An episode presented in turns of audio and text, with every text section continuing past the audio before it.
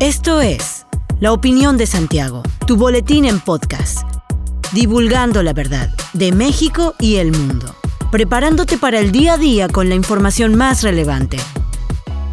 Comenzamos.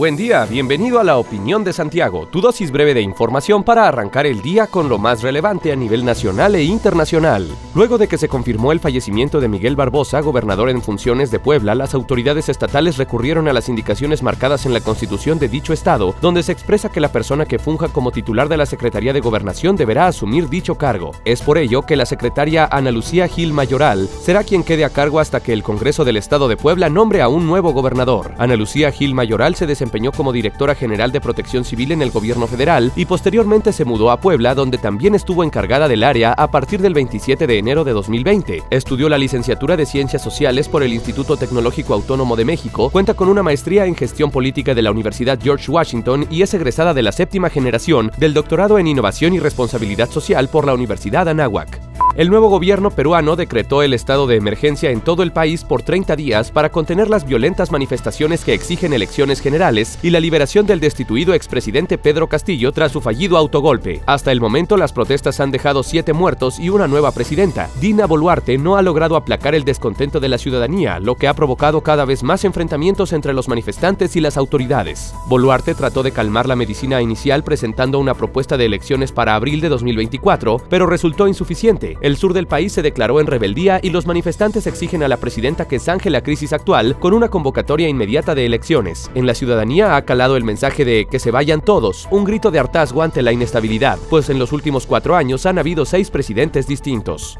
En continuidad a las acciones que se efectúan para la decimoquinta edición de la Caravana Migrante, la Policía Estatal se encuentra en el área de registro de personas y vehículos a fin de identificar los números reales de ambos rubros que participarán en el viaje hacia la zona metropolitana, el semidesierto y la zona serrana de la entidad queretana. A unas horas de que inicie el viaje, los conacionales realizaron el llenado de documentación migratoria con la intención de mantener la condición legal durante su estancia en el país, además de otros trámites requeridos por ambas naciones. De igual manera, se les ha compartido las siguientes medidas preventivas para tener un viaje seguro y sin contratiempos. No separarse del contingente, realizar relevos al conducir y evitar manejar cansado, colocar y mantener a la vista la calcomanía que los identifica como miembros de la caravana migrante 2022, definir la ruta que seguirán durante su trayecto, asegurar que sus vehículos se encuentren en correctas condiciones mecánicas y que cuenten con la herramienta y la llanta de refacción necesarias.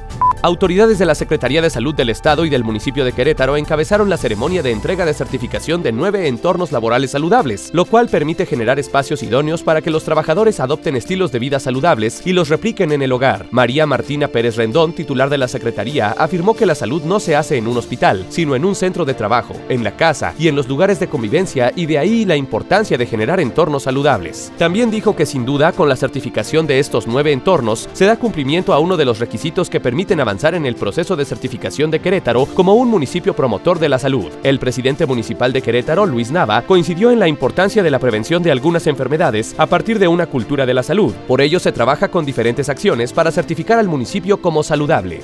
La Unidad de Servicios para la Educación Básica en el estado de Querétaro informa que, de acuerdo con el calendario escolar de la Secretaría de Educación Pública, este viernes 16 de diciembre será el último día de labores y a partir del lunes 19 de diciembre saldrán de vacaciones 376.419 alumnas y alumnos de 2.073 escuelas públicas de educación básica en el estado de Querétaro. En tanto, 13.378 maestras y maestros de escuelas públicas en el estado entrarán también al periodo vacacional. Del lunes 2 al viernes 6 de enero, las y los docentes retomarán sus actividades laborales con un taller intensivo de capacitación y formación continua sobre los nuevos planes y programas de estudio de la Secretaría de Educación Pública CEP 2022, reanudándose las clases el lunes 9 de enero de 2023. Hasta aquí la información de hoy. Regresa mañana para otra pequeña dosis con las noticias más importantes. Mantente bien informado con la opinión de Santiago. Te deseamos que tengas un buen día. La opinión de Santiago. Comprometidos con la verdad.